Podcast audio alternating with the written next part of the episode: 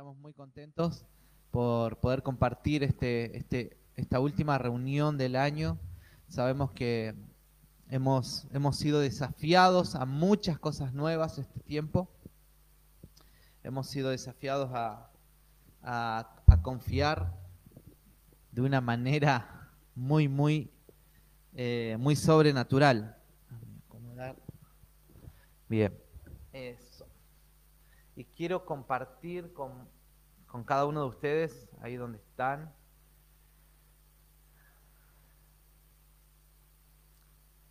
algo con respecto a, la esperanza, abundando en la esperanza. ¿sí? En estas semanas hablé un poco de la esperanza.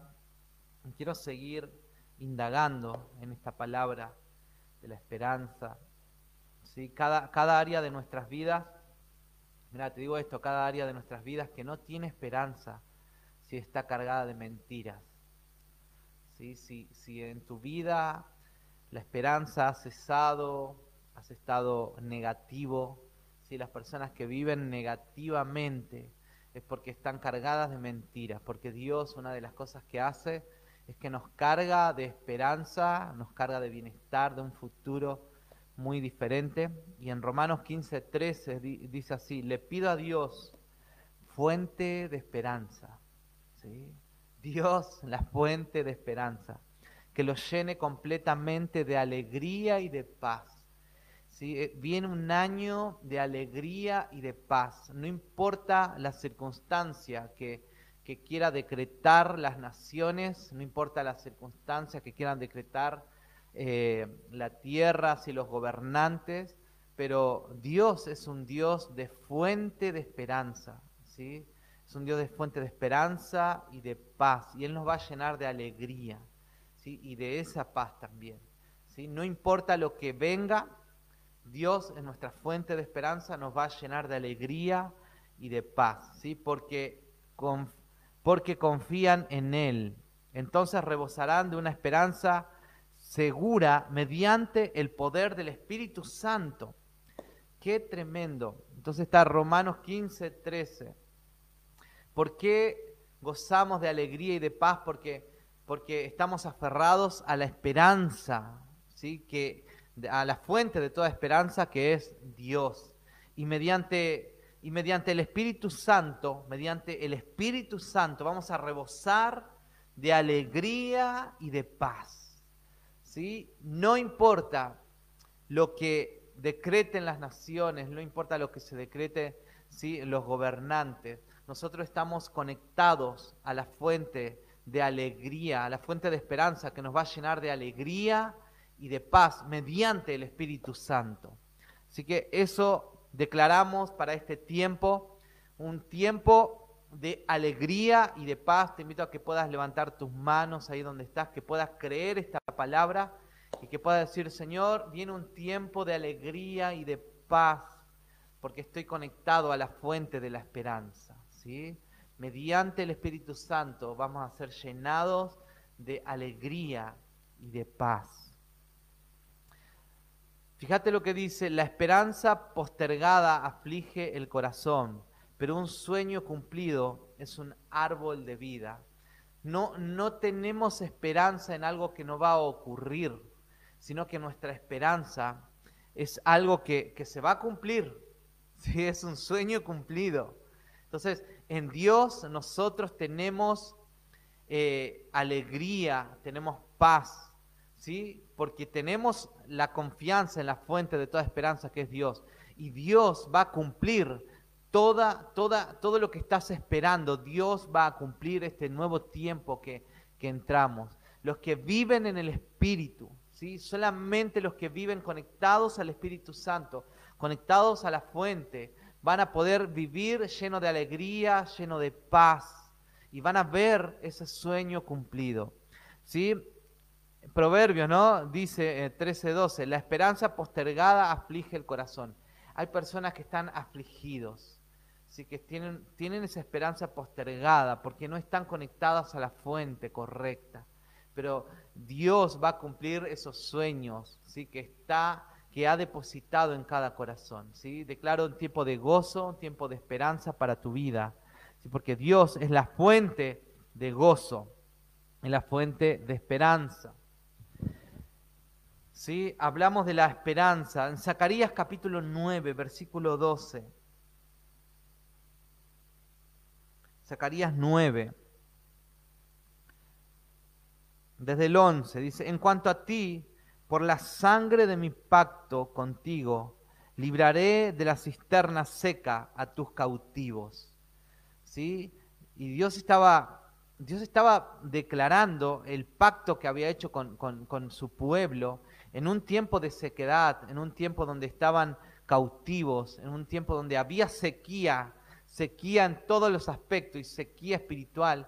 La sequía, ¿sí? Es una es una característica de los demonios. Es una característica. ¿Por qué? Porque los demonios siempre andan en tierra seca, ¿sí? en tierra árida.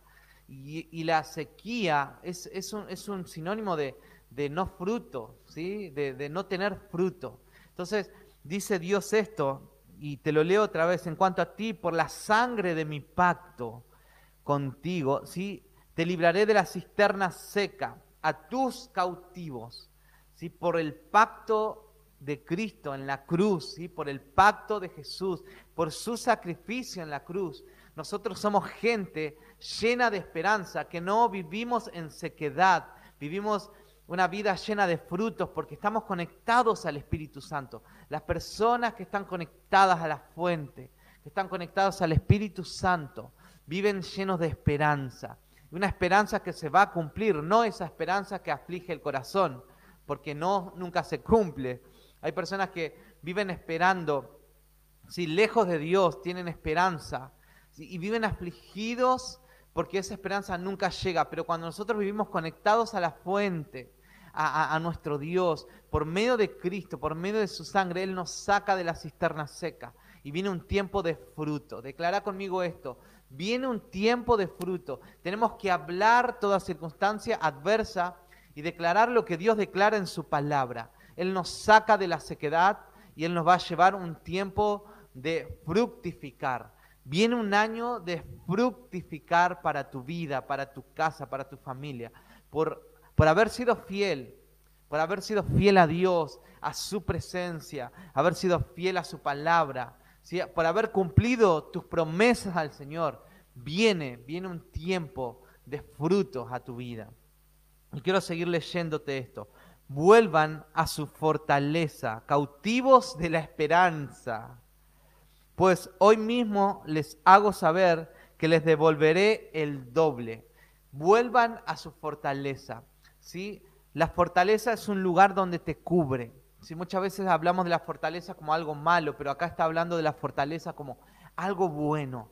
La fortaleza es una protección, vuelvan a su fortaleza, cautivos de la esperanza. Somos personas que en los momentos de cautividad, en momentos de, de, pasar momentos difíciles, si somos esas personas que pasan momentos difíciles pero llenos de esperanza, y Dios viene con su palabra rema, y viene una palabra rema para tu vida, una palabra precisa, para el tiempo preciso, que el Señor te dice, vuelvan, ¿sí? vuelvan los cautivos de la esperanza a la fortaleza. Y cuando habla volver a la fortaleza es volver en ese lugar seguro. Vuelve, vuelve a tu casa. ¿sí? Vuelve a la casa de Dios. Vuelve a tus hermanos. Vuelve a la iglesia. ¿Sí? Vuelve cautivo de la esperanza al lugar de la fortaleza. Dice que somos piedras vivas. Los hijos de Dios somos piedras vivas. Y cada una de esas piedras vivas ¿sí? hace una fortaleza en contra de todo ataque del enemigo. Vuelven. Hay gente que ha estado lejos en este tiempo de la iglesia, lejos de la casa de Dios, lejos del propósito de Dios, pero es un tiempo donde Dios te dice, vuelvan cautivos de la esperanza ¿sí? Al, a, la fortaleza. ¿sí? Y no podemos vivir lejos del cuerpo, no podemos vivir lejos de estar, de estar eh, apegados a nuestros hermanos, apegados al cuerpo de Cristo, porque Dios va a cumplir sus propósitos cuando estamos apegados al cuerpo, ¿sí? apegados a nuestros hermanos. Así que eh, declaro esto para los que han estado lejos en este año. Y muchos han dicho, este año ha sido difícil para mí, ¿sí? ha sido difícil porque, porque no, no me he podido congregar, ha sido difícil porque no he podido estar cerca de la iglesia, de mis pastores, pero es un tiempo donde Dios te va a dar sabiduría para estar, para estar cerca en el espíritu de tus hermanos, de la iglesia, en el espíritu estar cerca de los planes de Dios. ¿sí? Vuelvan, vuelvan cautivos de la esperanza a la fortaleza. El lugar de la fortaleza es el lugar donde tenés comunión con tus hermanos, ¿sí? donde, donde, donde oramos el uno por el otro, contamos nuestros logros, contamos nuestras tristezas para orar el uno por el otro contamos nuestros logros para alegrarnos el uno con el otro. ¿sí? Un hijo de Dios no puede vivir solo, aislado del cuerpo. ¿sí? Vuelve, hijo, hijo de la esperanza, vuelva a la fortaleza, dice el Señor. Mira, y quiero, quiero seguir leyendo Zacarías capítulo 9, versículo 13. Esto es una palabra poderosa. Eh, y dice, tensaré a Judá como mi arco y pondré a Efraín como mi flecha. ¿Sí? Judá habla sobre la alabanza. El arco del Señor es la alabanza. ¿Sí? Y Efraín habla de, de, una persona fructífera. ¿Sí? Efraín significa eh, dar frutos, ser fructífero, fertilidad, ¿sí? Fertilidad. Dios saca de la sequedad a sus hijos y dice que los va, a tensar eh, con Judá y su flecha va a ser el fruto, va a ser ser fructífero. Y mira, lo leo otra vez. Dice, tensaré a Judá como mi arco, ¿sí? Y pondré a Efraín como mi flecha, dice. Lo que, lo que está diciendo es que la alabanza ¿sí? va a traer frutos a nuestras vidas. ¿sí? La alabanza es el arco y la flecha es ser fructífero. Y Dios va a lanzar, por medio de la alabanza, va a, lanzar un tiempo de, de fructificar en nuestras vidas. ¿sí? La alabanza, la adoración a Dios, ¿sí? es como una, es un arco, es un arco, y, tu arco va a tensar y va, y, va, y, va a lanzar una flecha para ser fructífero. Y viene un año de ser fructíferos. Si Dios nos va a hacer fructíferos por medio ¿sí? de la alabanza. Y quiero que digas esto, Dios me va a hacer fructífero por medio de la alabanza, por medio de la alabanza vamos a ser fructíferos. Y si ha sido un año de alabanza, si ha sido un año donde, donde has, has adorado a Dios, donde te has rendido a Él, si vamos a ver frutos este tiempo que entramos. si vamos a ver frutos, los que han sido constantes, los que han sido perseverantes, los que han, los que han vivido con esperanza, si van a ver frutos en este tiempo en sus vidas. ¿sí? ¿Cuántos me dicen amén? Todos los que están ahí. Así que la alabanza es el arco, ¿sí? Y, y la flecha es una flecha de fructificar. Y donde lances tu flecha, ¿sí? Y, y no sé si has estado adorando y alabando a Dios y has estado adorando y, celebrando antes, antes de tiempo por tus hijos, por tu familia, ¿sí? has estado adorando por tu matrimonio, por tu congregación, ¿sí? has estado adorando por, por tu trabajo y, nos anticipamos. Si la gente que, que, vive con esperanza se anticipa a lo que viene, si nos anticipamos a lo que Él va a hacer, y antes de tiempo vamos a, vamos a profetizar para este año que entra, ¿sí? Porque somos, somos cautivos de la esperanza, ¿sí? Una persona negativa está, está cargada de mentiras en su cabeza. Una persona llena de esperanza está cargada de la palabra de Dios en su interior. Las personas que están cargadas de la palabra de Dios siempre viven con esperanza. Y en Juan capítulo 5, versículo 38, dice esto, fíjate algo tan poderoso. Y no tienen su mensaje en el corazón porque no creen en mí, que soy a quien el Padre les ha enviado. ¿Se acuerdan de, de, los fariseos? Los fariseos teóricamente leían el mensaje, pero no tenían el mensaje en su corazón, porque cuando llegó esa promesa cumplida que tanto leían, no lo vieron. ¿Sí? Entonces Jesús viene y le dice, y no tienen su mensaje en el corazón.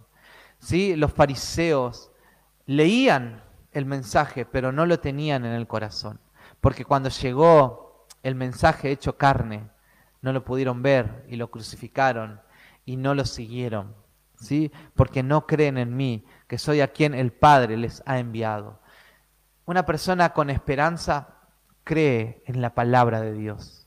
Si hay personas, hay hijos de Dios que no creen en la palabra, que vos les da una palabra o, el Señor desata un ambiente profético, un ambiente donde quiere dar una palabra precisa para, para una situación específica y no creen ese mensaje, no creen en lo profético, no creen en las palabras que Dios está desatando en una reunión, ¿sí? en un tiempo de oración, en un tiempo donde estamos compartiendo juntos un devocional o estamos estudiando juntos una palabra, es ahí donde Dios va a desatar esa palabra que estás esperando. Estás esperando.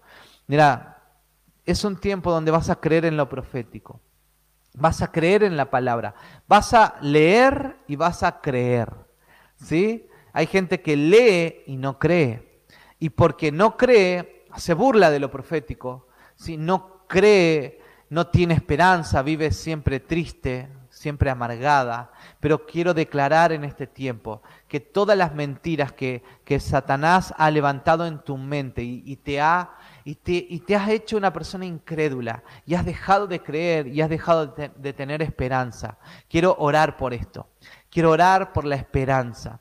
Si, si Satanás te tenía atado, atada a la falta de esperanza, a la amargura, eh, desatamos esperanza sobre tu vida, si desatamos la, eh, un tiempo de esperanza, la gloria de Dios sobre tu vida, desatamos la palabra que se va a cumplir, en todas las palabras que Dios ha hablado se van a cumplir en tu vida, ¿sí? Y, oramos esto, y quiero volver a leer esto en Romanos 15, 13, en la NTV, ¿no? Dice, le pido a Dios, fuente de esperanza, que los llene completamente de alegría y de paz. Si ha sido un año de tristeza y de, falta de paz, ¿sí? conéctate a la fuente nuevamente, porque confían en Él, ¿sí? confían en Él, entonces rebosarán de una esperanza segura mediante el poder del Espíritu Santo. Le pido a Dios, fuente de esperanza, que los llene completamente de alegría y de paz porque confían en Él. ¿Sí? Y, quiero orar por esto. Quiero orar por alegría. Quiero orar por paz sobre tu vida. Quiero profetizar sobre este año que entramos. Si ha sido un año de tristeza para tu vida, si se desata un año de gozo, un año de paz, porque las palabras que has leído, las palabras que has escuchado en, reuniones, las palabras que has atesorado, por medio de los tiempos devocionales se van a cumplir. ¿sí? Y, vuelvo a, esa palabra, ¿no? Tensaré a Judá como mi arco y pondré a Efraín, como mi flecha. Judá habla de la alabanza, Efraín habla de, ser fructífero, habla de, abundancia. Y, profetizamos esto, ¿qué te parece? Hablamos, oramos, te invito a que ahí levantes tu mano te, invito ahí que, que podamos orar este tiempo. Señor, yo oro por mis hermanos, por aquellos que están conectados, aquellos que han dejado de tener esperanza, aquellos que han vivido con tristeza, han vivido con pena en sus corazones. Se desata la esperanza en tu corazón ahora, en el nombre de Jesús. Dios, la fuente de toda esperanza. Y ahora viene gozo a tu vida. Salen todas las mentiras de, tu corazón y se llena tu corazón de la palabra, se llena tu corazón de, esperanza ahora. En el nombre de Jesús, atesora, has atesorado palabras en tu vida aférrate a esas palabras que has atesorado. En el nombre de Jesús, declaro esperanza, declaro que se abre, se abre una nueva temporada. Y, Dios le dijo, sí, a Ezequiel, profetiza sobre esos huesos secos. ¿Qué ves? Les dijo. ¿Qué ves ahí? Veo huesos secos. ¿Qué ves? Veo falta de esperanza. Veo que está complicada la cosa. Veo que, que todo viene mal. Pero el Señor le dijo, profetiza sobre eso que ves que está mal, profetiza sobre esa enfermedad, profetiza sobre, sobre tu familia, profetiza sobre tu trabajo, profetiza sobre tu iglesia, profetiza sobre tu vida espiritual. Viene un año de ser fructífero en la vida espiritual. Viene un año, donde vas a abundar en la palabra, vas a abundar en la oración. Viene un año donde va, a cubrir la tierra la oscuridad, pero los hijos de Dios conectados a la fuente de toda esperanza, vamos a, a, vivir con gozo, gozo, gozo, un tiempo de gozo declaro sobre tu vida. Tiempo de gozo, en tiempos de oscuridad vas a tener gozo, en tiempos de aflicción vas a tener gozo, porque vas a ver en el Espíritu cómo los huesos se van a empezar a unir, van a empezar a tener tendones, van a tener eh, van a empezar a unirse, van a empezar a tener carne, se van a empezar a levantar y vas a ver un ejército. Y declaro ese ejército del cielo sobre tu vida. ¿sí? Declaramos gozo, declaro esperanza. ¿Sí? Y, si estás ahí mirando para otro lado, no estás concentrado, te invito a que te concentres ahora. ¿sí? Esto es tener esperanza empezar a, concentrarse en la palabra de Dios. Señor, nos concentramos en la palabra, nos concentramos en lo que viene. Señor, yo veo una iglesia madura, yo veo una iglesia fructífera, yo veo gente nueva convertirse, yo veo, veo muchos discípulos, veo personas restauradas, matrimonios que se estaban por separar, que se van a restaurar, veo personas que, que han estado por perder carreras, van a empezar a, ver milagros en sus vidas, en el nombre de Jesús. Personas que por mucho tiempo han buscado eh, estabilidad emocional, estabilidad en su vida eh, espiritual. Veo, te veo estable en este año. Te veo estable, lleno de oración, lleno de palabra. Te veo alineado al Espíritu Santo, Señor. Veo esa iglesia, no veo esa iglesia rebelde, no veo esa iglesia que, le cuesta orar, que le cuesta buscar a Dios, que le cuesta buscar la voluntad de Dios, sino que veo una iglesia sumisa a la voz de Dios, sumisa a la voz del Espíritu Santo. Profetizamos, Señor, sobre la iglesia que está, está buscando aceite, está, está comprando aceite, que está buscando en la intimidad. Veo esa iglesia que, es fiel, veo esa iglesia que está firme y que no se mueve de las convicciones que el Señor ha plantado. Veo esta nación convertirse a Cristo. Veo personas convertirse a Cristo. Veo personas que, que, van a volver a Cristo. Veo personas que han estado lejos, como hijos pródigos, gente pródiga que ha estado lejos. Veo volver al Señor. Veo volver a la iglesia que vuelve su rostro al Señor. Vio una iglesia apasionada por Israel. Oramos por Israel. Oramos, oramos por ese pueblo, por ese lugar donde Jesús va a volver y va a establecer su trono desde ese lugar a las naciones de la tierra. Veo una iglesia entendida en este tiempo. En el nombre de Jesús. Oro por los pastores en este tiempo. Oro por esos pastores que han estado afligidos. Oro por los pastores que, han, han sido abandonados por sus hermanos. Han sido abandonados por la iglesia. Oro por, por tu vida, pastor, en el nombre de Jesús. Oro para que vuelvas a la esperanza. Oro para que vuelvas a ver con los ojos que veías como cuando plantaste esa iglesia, como cuando ibas en los primeros tiempos, apasionado. En el nombre de Jesús. Oro por la iglesia que se eleva a un nivel del Espíritu aún mayor. En el nombre de Jesús. Sales de toda cueva de aflicción y de tristeza y entras en, en ese lugar de la esperanza. Entras en la fortaleza de la esperanza. Sales de toda sequedad. El Señor empieza a regar como un río tu vida el río, el río del Espíritu Santo. Y sinónimo de, del Espíritu Santo es el agua, el agua que empieza a regar nuestro ser, Señor. Veo florecer, veo vidas florecer en este año, veo vidas que empiezan a, a, ser más profundos en el Señor en este tiempo, en el nombre de Jesús. Y a ti que habías estado enojado, enojado con tus hermanos, enojado con tu familia, en el nombre de Jesús, entras en un tiempo de esperanza, entras en un tiempo donde el río del Espíritu Santo te sumerge y empiezas a nadar en él. En el nombre de Jesús. Muchas gracias, Espíritu Santo. Gracias, Señor. Mm, gracias, Espíritu Santo. Amén, Señor.